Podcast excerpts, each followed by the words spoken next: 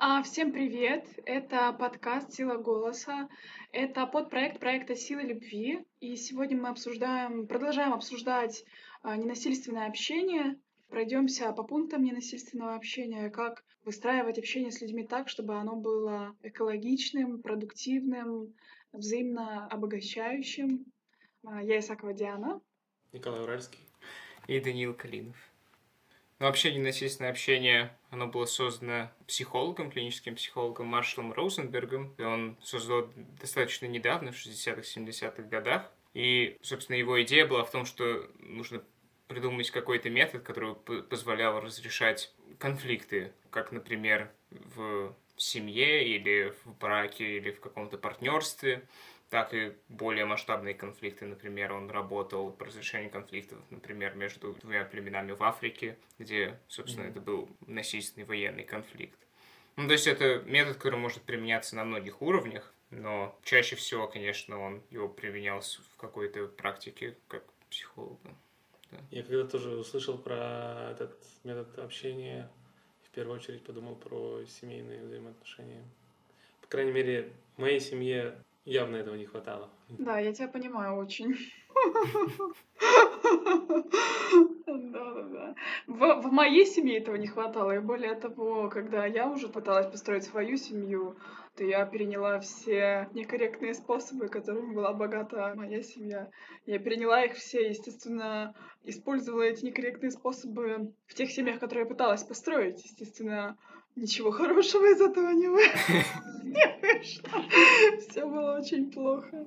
Да, ну и вот, мне кажется, еще важно вначале сказать, что тут то на самом деле то, что он предлагает, это не что-то такое искусственное, какой-то метод специального общения, это достаточно очень естественные вещи, которые, к которым люди могут прийти и так без того, чтобы как бы, читать какие-то книги. Но, uh-huh, uh-huh. с другой стороны, это полезно иметь какие-то слова, какие-то концепты, чтобы просто понять вообще, к чему стремиться и потом как-то развивать себе эти навыки, которые вполне себе просто, мне кажется, являются навыками, которые обычного человеческого общения. Ну, то есть Маршал как бы выделяет в, в этих в неестественном общении некоторые четыре шага, и можно было бы, наверное, сегодня пройтись по этим четырем шагам и обсудить каждый из них, может быть, и на собственном опыте, и как-то более абстрактно. Да, у меня еще пришла такая мысль, что да, на самом деле это а, не какой-то искусственный метод, но все, чем ты хочешь владеть хорошо, все, что ты хочешь уметь хорошо делать, этому нужно учиться. Ну, просто все. И поэтому, да, мне кажется, это очень актуально, что в нашей стране, наверное, очень мало людей э, как-то интуитивно пришли к этому методу. Я вообще очень маленькое количество людей встречала, кто умеет как-то корректно общаться в России, потому что у нас очень э, большая травма и внутренние какие-то убеждения, страхе быть уязвимым в России, да, то есть в России принято быть крутым, таким мускулиным, бесчувственным и так далее. А э, в ненасильственном общении очень важно как раз-таки быть уязвимым, уметь говорить о своих чувствах, о своих настоящих чувствах и потребностях, да, быть вот таким вот открытым как бы. Вот, поэтому в нашей стране это очень непопулярно, да, и это кажется чем-то сверхъестественным, да, или чем-то искусственным, хотя это просто как такая методика, которая может на самом деле помочь людям. Ну и, собственно, первый шаг, с которым все начинается, он называется наблюдение. И часто мы в нашей жизни, вместо того, чтобы оставаться с тем, что мы, собственно, видим или слышим, и давать себе отчет, что мы видим и слышим, мы сразу же переходим к некоторым суждениям о том, что мы видим и слышим. Я могу привести пример. Давай. Например, допустим, ситуация, там, человек уволен с работы, и он с кем-то, или его собираются уволить. Так вот, первое наблюдение, думаю, это будет связано с тем, что давай мы взглянем конкретно на то, что какие задачи я, мне, мне получается делать, какие задачи мне делать, возможно, не получается, что именно, какие затруднения мне вызывают здесь эти моменты, какие затруднения, какие моменты у меня получаются лучше. Ну да, мне кажется, например, если ты может быть, если ты дал своему работнику какое-то задание, и он что-то сделал, что-то сделал не так. Первая реакция, с одной стороны, может быть сказать просто, ты сделал это задание плохо. или скорее даже мне не нравится, как ты сделал это задание, но на самом деле первая редакция это чтобы просто увидеть, что вот эта деталь сделана не так, как я просил, например. Да, это просто сухое наблюдение того, что, что есть. Не то, что как я чувствую себя об этом, не то, что я думаю об этом, а просто что является фактом. Да, я думаю, сюда даже подходит вариант, когда, допустим, я ожидал того, что ты поступишь по-другому. Ты поступил вот так-то, угу. я ожидал, что будет вот так-то. Угу. Да, то есть я, насколько понимаю, э, избегать ярлыков угу. каких-то или каких-то поверхностных категоричных суждений да, а больше конкретики добавлять, тогда вот это вот э, наблюдение не будет расцениваться как критика или не будет э, причинять боль э, твоему собеседнику, да, то есть э, стараться больше конкретизировать свои наблюдения и избегать ярлыков, да, таких э, категоричных, максималистичных. Например, да, работник не сделал так, как просил условно начальник. И нужно как бы избегать в этом случае ярлыков, что ты никогда ничего не делаешь то, что я прошу. Да, или тебе плевать на свою работу. Ну, вот какие-то вот такие вот э, критичные, категоричные ярлыки или суждения. Да, избегать каких-то обобщений. Ты никогда, да, например, вот этого вот не делаешь. Я правильно понимаю, да? Думаю, да. Тут еще есть важный момент, что наблюдение это мы сообщаем с личной позиции. То есть мы говорим, что я, я видел вот такую ситуацию, или мне показалось, что произошло вот это и это. И, э, то есть это, ну, тут дальше тоже будет через собственное убеждение, но тоже важный момент. Делаем акцент на том, что конкретно я наблюдал. Ну да, то есть ты, ты не говоришь, что что-то это просто факта, да. А, а, наверное, ты говоришь, что я видел это или я слышал это, и это добавляет еще некоторые, да, субъективность, да, это важно. Да, и получается, здесь нужно заботиться о том, что нужно нам или окружающим, а не о том, какой бы ярлык еще навесить на человека. Да, да, все верно. Второй, второй, второй момент, второй пункт. А после наблюдения, после того, как мы поделились своим наблюдением, вот дальше мы как раз говорим о собственных чувствах. Uh-huh. Да, и мы говорим о том, как я себя почувствовал. И эти чувства должны относиться к тому, что ты, собственно, наблюдал, что ты сказал в первом пункте. То есть я видел вот это и вот это, и это заставило меня почувствовать себя так-то, так-то. Или я услышал то-то и то-то, и по этой причине испытал такие-то и такие-то эмоции. То есть эти два пункта, естественно, друг с другом связаны, идут один, один за другим. Но опять же, опять же, Маршал говорит о том, что одновременно нельзя избегать ответственности за свои чувства. Что, опять же, не перекладывать ответственность за свои чувства на другого человека. Например, я злюсь, потому что ты вот так поступил, да?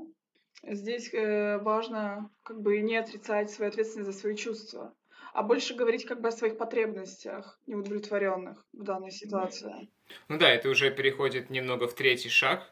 Если еще чуть-чуть на чувствах остановиться, то да, то еще полезно, собственно, попытаться как-то максимально конкретно эти чувства описать, потому что часто, опять же, мы используем для описания наших чувств тоже какие-то очень абстрактные ярлыки, которые не то чтобы очень помогают понять, что происходит.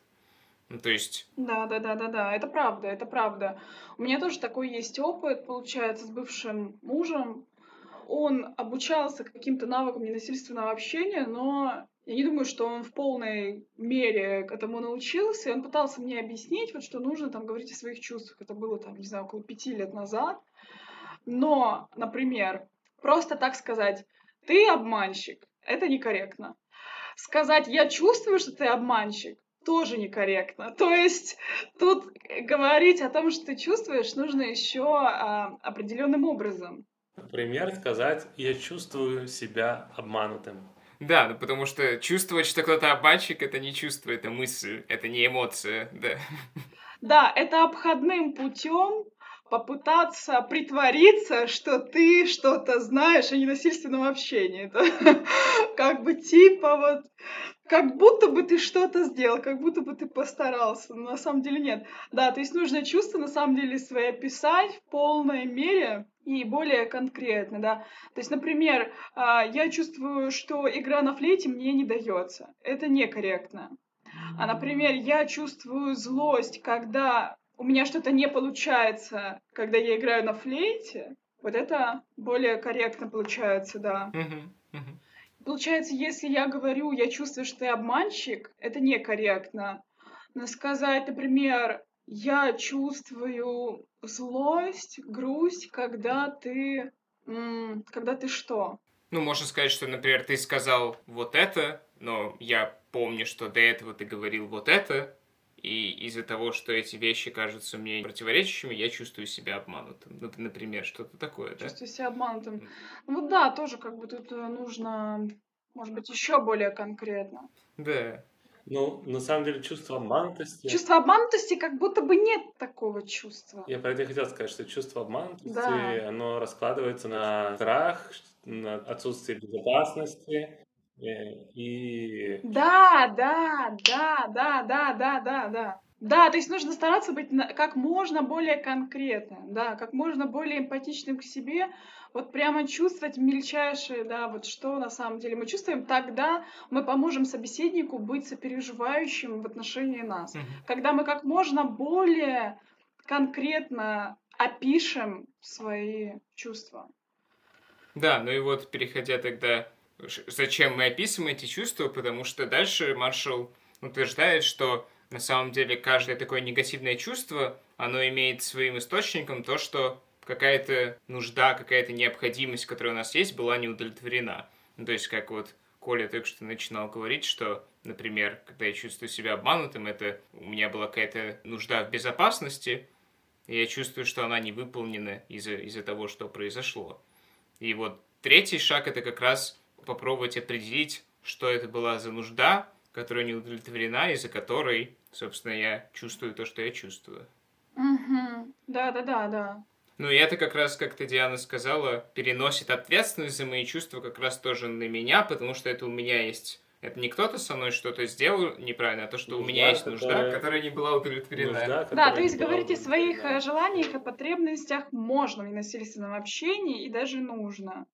Вот будет некорректно сказать, если сказать вот в такой формулировке. Ты огорчил меня, когда промолчал на том заседании. То есть мы переносим ответственность на другого человека за свои чувства, да, в этой ситуации. И не говорим о своих потребностях. Не говорим о своих потребностях, да. Ты огорчил меня, когда промолчал на том заседании. И корректный, корректный будет пример. Я расстроился. То есть я беру ответственность за свои чувства, когда я говорю «я расстроилась». Я сама расстроилась, когда ты промолчал на том заседании, ведь я хотела поддержки. Да, мне хотелось услышать там ну, какую-то поддержку от тебя, да, есть здесь я беру ответственность за свои чувства и говорю о своих потребностях.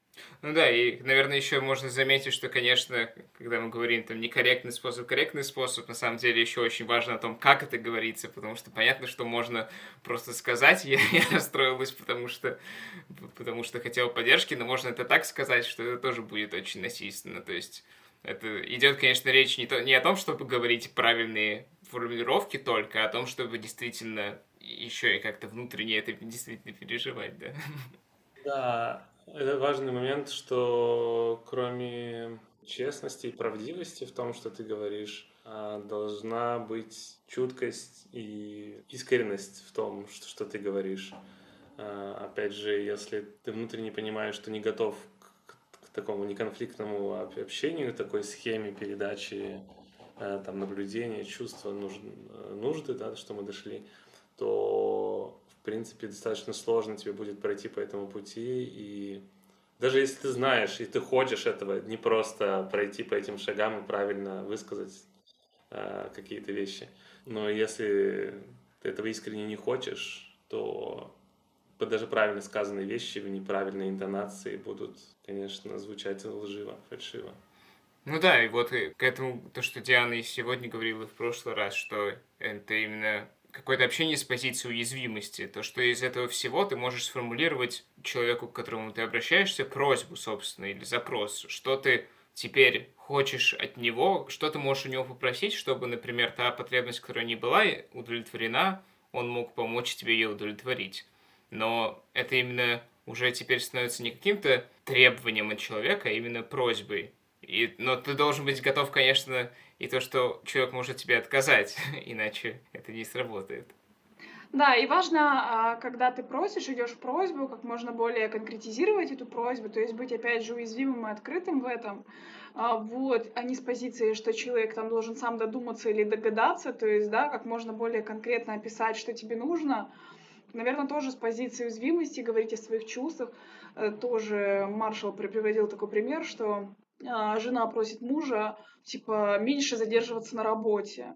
Но она не говорит, почему она его об этом просит, и что в этом у нее как бы есть некий личный интерес и какие-то ее незакрытые потребности, да.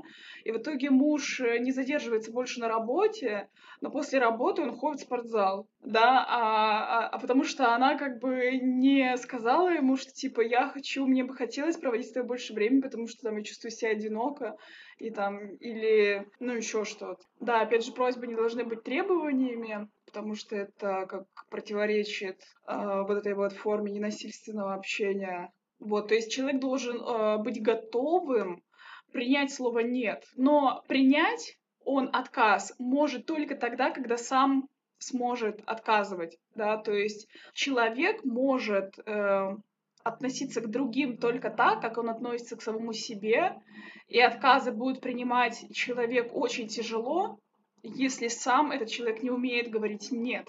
Да, например, происходит какая-то ситуация, или человека о чем-то просят, и этот человек не умеет говорить «нет», потому что не умеет заботиться о своих чувствах и потребностях в первую очередь. Да, поэтому ему непонятно, и у него вызывает некий протест, когда человек на просьбу отвечает «нет», потому что он не понимает, что за этим стоит. А за отказом стоят определенная, ну, некая там, может быть, забота о себе, да, ощущение, хватит ли у меня внутреннего ресурса помочь этому человеку или не хватит, да. Вот. И когда мы сами умеем отказывать или говорить э, нет, а это означает, что мы умеем заботиться о своих чувствах, да, или быть эмпатичным к себе в данный момент, ощущая, хватит ли у меня ресурса помочь этому человеку сейчас или нет, хочу ли я помочь этому человеку сейчас или нет, тогда нам будет понятно, что стоит за отказами других людей. Вот, поэтому при, принимать отказы тоже, тоже важно. То, что мне Диана сказала, напомнила фразу одного психолога, кажется. Не помню кого, но фраза звучала интересно о том, что нельзя верить в признание любви тех людей, которые не сумели полюбить самих себя. Как-то так.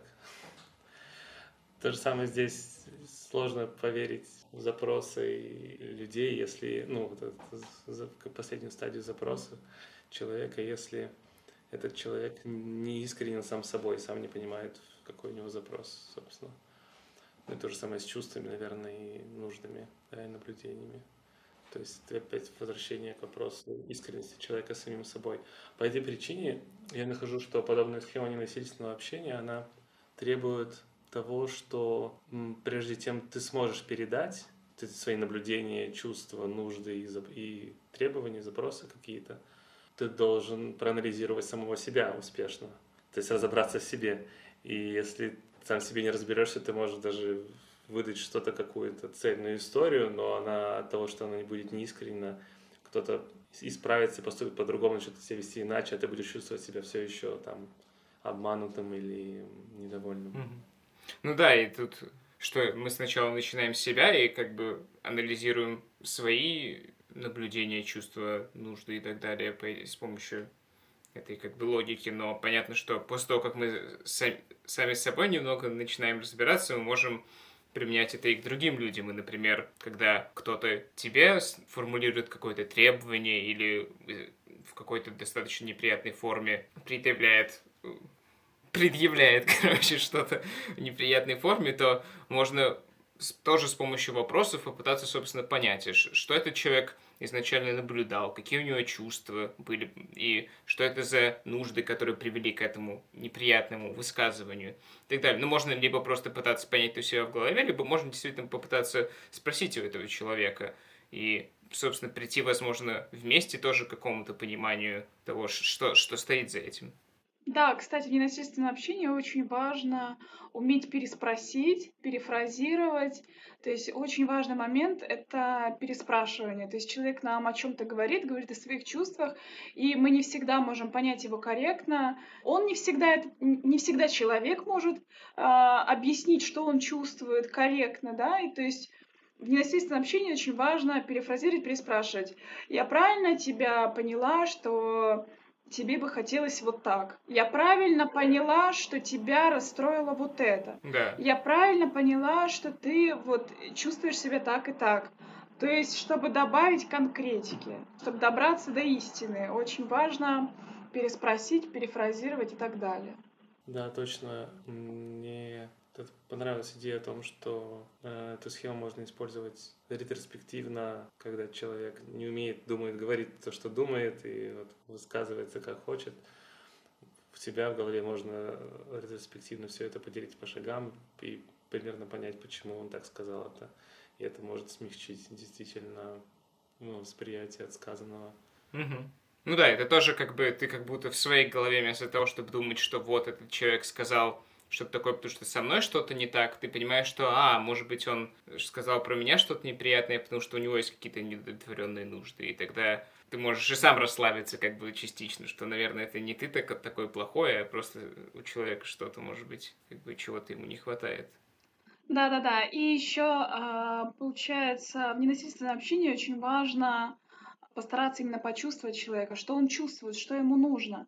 И эмпатия заключается в том, в такой как бы небольшой фразе, что нужно этому человеку, да, именно из этой позиции, да, не, не что он думает даже, а вот что ему нужно, да, и вот докопаться до истины, да, что нужно этому человеку, да, если, например, э, вот какие ассоциации у меня возникают, если партнер или собеседник не смыслит ничего в ненасильственном общении, условно говоря, мы все равно можем э, идти в диалог из позиции, что нужно этому человеку, какие потребности он хочет, чтобы были удовлетворены. Даже если он там, да, бросается агрессией, не знаю, и там критика и прочее. Да, можно узнать э, его треб... ну, запрос, требования, но, как я понял, вот эти требования стоят в конце именно потому, что в процессе общения, когда все, утряс, все, все утрясли между собой, что произошло, все договорились о том, что случилось, оба э, собеседника, поделились чувствами, родилась какая-то эмпатия, поделились нуждами, получилось какое-то сопереживание, и тогда требования выглядят уже как что-то, что стоит больше там выполнять для того, чтобы помочь человеку, который стал тебе ближе в результате этого разговора.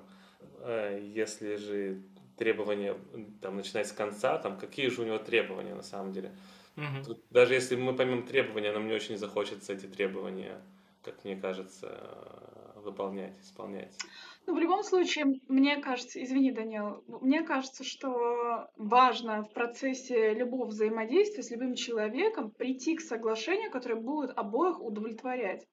Потому что если потребности одного партнера или собеседника не удовлетворены, то здесь не может быть искренней радости, искреннего э, благоприятного взаимодействия, которое обогащает всех, да, обогащает и радует всех.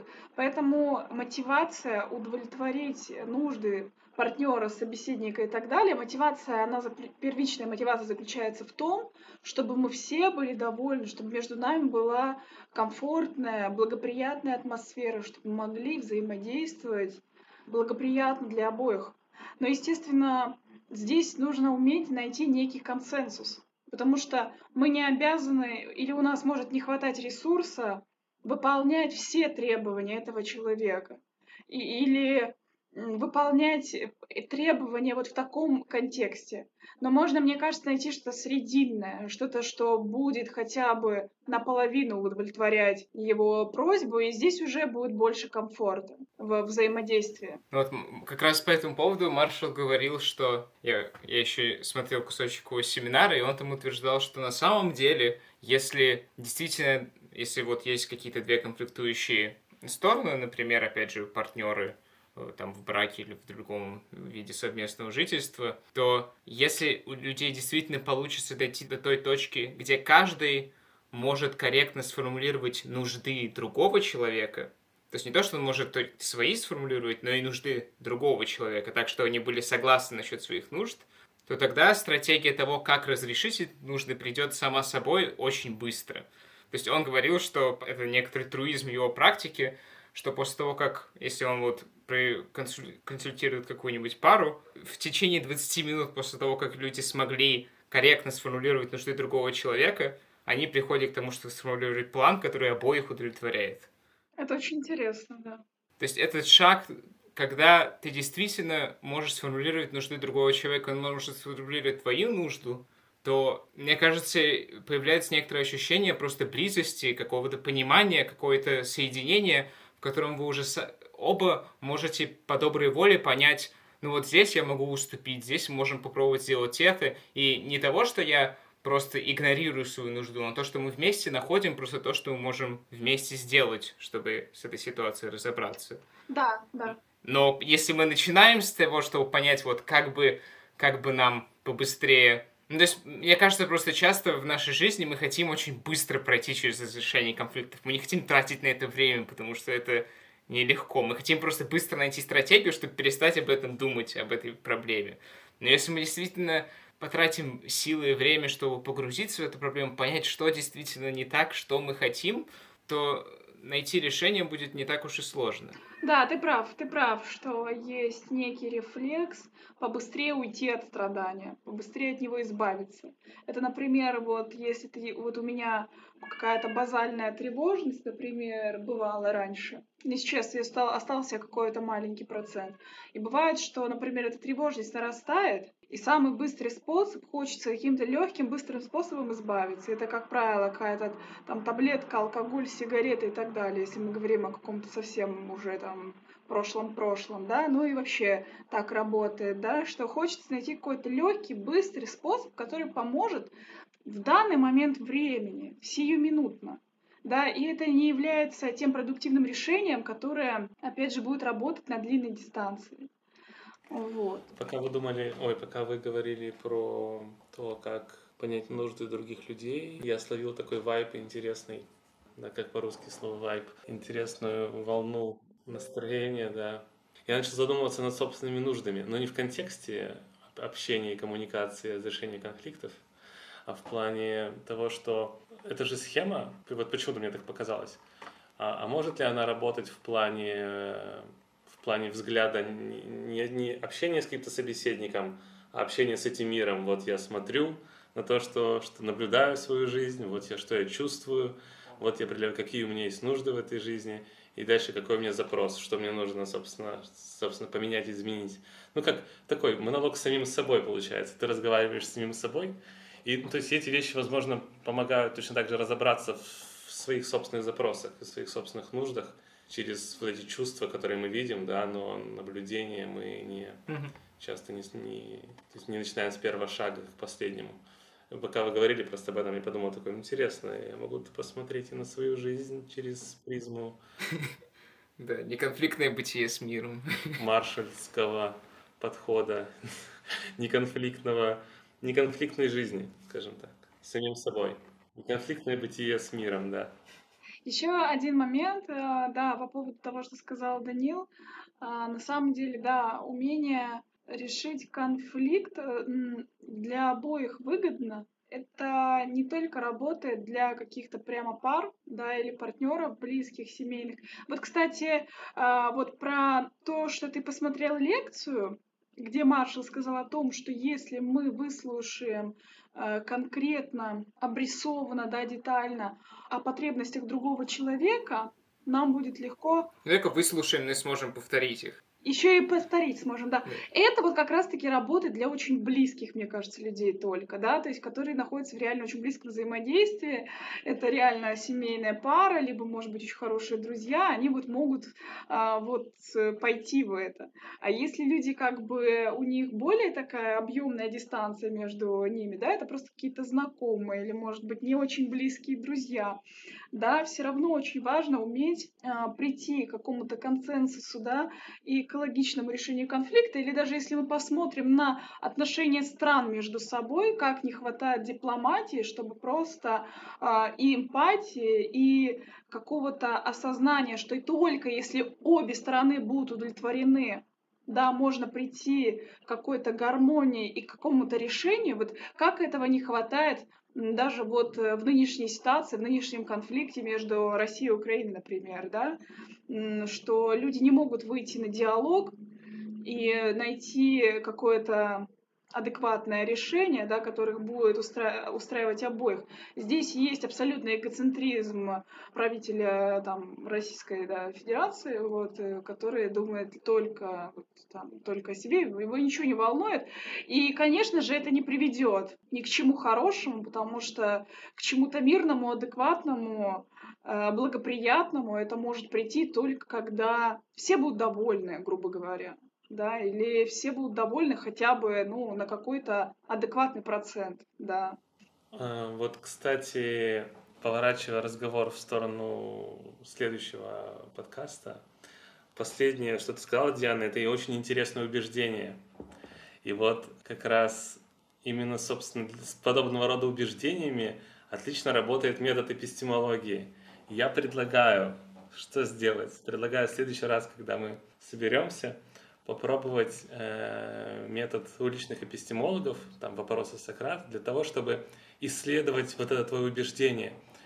И чтобы попытаться посмотреть вторую половину продуктивного общения, услышать твое убеждение, понять, какое оно, почему оно именно такое, но самое главное, больше тебе самой разобраться в том, почему у тебя такое убеждение, из каких кирпичиков оно состоит, все ли кирпичи там на месте – какие стоит переставить местами, может быть, или заменить, или что-то еще сделать. Вот. Э, это как раз очень хорошая тема, я хотел здесь остановиться отдельно на этом. Ну супер, да, да, на следующем подкасте как раз-таки мы хотим разобраться с этой некой табличкой эпистемиологов. Уличных. В общем, это уличных эпистемиологов. Господи, это... Ну, я вообще в шоке, что я выговорила это.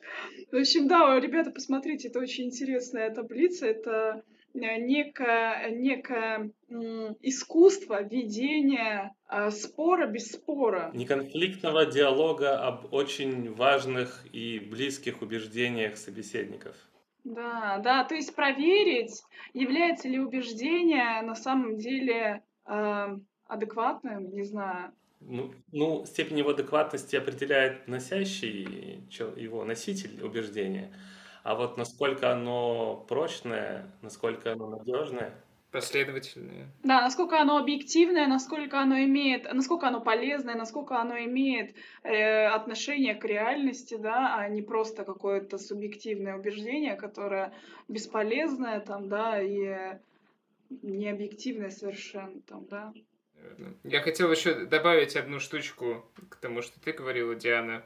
Про то, что на самом деле еще важно, что, конечно же, часто вот в этом ненасильственном общении, при разрешении конфликта можно, может очень помочь, когда есть третий человек, потому что, конечно же, когда есть некоторый медиатор, который может между двумя конфликтующими сторонами помочь им обеим сформулировать свои нужды и как-то управлять диалогом так, чтобы он не, просто постоянно не сваливался в, в обвинение, то, конечно же, часто может быть нужен третий человек. И также, так как Коля говорит про своем диалоге с миром, тут тоже может быть нужен третий субъект, например, как терапевт или просто психолог, который может тебе тоже помочь просто объективно понять, что происходит. Да, да. да. Ну да, но все-таки я думаю, что это абсолютно имеет место быть, особенно для людей, которые очень на далекой дистанции друг от друга, я имею в виду в эмоциональном плане, да, например, если люди, э, два человека не могут решить ну, какое-то судебное разбирательство тоже, да, то есть вот этот какой-то человек, который пом поможет достичь какого-то консенсуса между двумя конфликтующими сторонами, которые не могут безэмоционально как-то, ну, без каких-то агрессивных эмоций как-то услышать друг друга, принять, э, принять какое-то решение, да, и прийти к какому-то консенсусу, то здесь на самом деле имеет место быть, найти третьего, третьего человека, да, это вот если люди, ну, совсем не близки, да, возможно, они там еле знакомы, да, но произошел какой-то конфликт. Нет, мне кажется, они могут быть вполне близки, просто в отношениях же тоже такое бывает, что люди близки, но какую-то вещь у них долгое время просто не получается решить. И не нужен не тот человек, который скажет, что делать, а который просто поможет людям сформулировать свои нужды и пройти через эти шаги, и потом они сами уже поймут, что нужно делать. Но просто добиться этой объективности. Ну, для меня это как семейный терапевт. Для меня это, да, семейный терапевт какой. Да, да, да, да. Я об этом, я об этом и говорю, да. Да. Или для меня это еще напоминает ситуацию, если, например, есть два ребенка и один родитель, например, может помочь вот двум людям, да, двум детям, например, как-то найти точки соприкосновения. Да, конечно. Да, я тоже согласен я согласен, не раз наблюдал ситуации, когда два человека не могут э, договориться разрешить какую-то историю, и просто, просто появление третьего человека, стороннего наблюдателя, который говорит, мне кажется, ты не слышишь вот его, он говорит не вот это, он говорит вот это вот. И то такой серьезно, да, и это уже помогает наладить все. Даже человек, который, может, не профессиональный психолог, Главное, чтобы он был не заинтересован ни в одной из, из сторон. Да, конечно. Да, да, да. Ну да, я согласна. Я согласна. Или когда между партнерами очень накалена ситуация, очень много обид, агрессии, невозможно. А, каждое слово выводит из себя. Да, то тут тоже, да, вот реально очень важно найти какого-то третьего человека, когда вдвоем, ну, чувствую, чувствуется, что невозможно вдвоем вообще уже никак. И так, и сяк, и никак не получается. То лучше третьего, наверное, туда вот найти. Да, да. Ну что, мы с вами сейчас прощаемся. Это был подкаст «Сила голоса». Сегодня мы обсуждали остальные пункты ненасильственного общения, как прийти к такому общению, зачем оно вообще нам нужно. Вот, следующий подкаст будет о том, как проверить свои убеждения на прочность. Мы будем брать какое-то убеждение и рассматривать его с точки зрения таблицы ули- уличных эпистемиологов.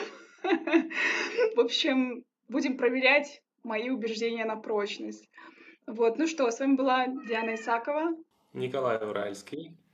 И Даниил Каринов. Спасибо, пока. Ну да, всем пока-пока. В общем, оставляйте, пожалуйста, отзывы, а, пишите комментарии. Э, наш подкаст уже есть на всех стриминговых сервисах. Можете послушать, отправить друзьям. Будем очень благодарны за поддержку. Нам очень важна ваша поддержка. И за критику тоже будем очень-очень благодарны.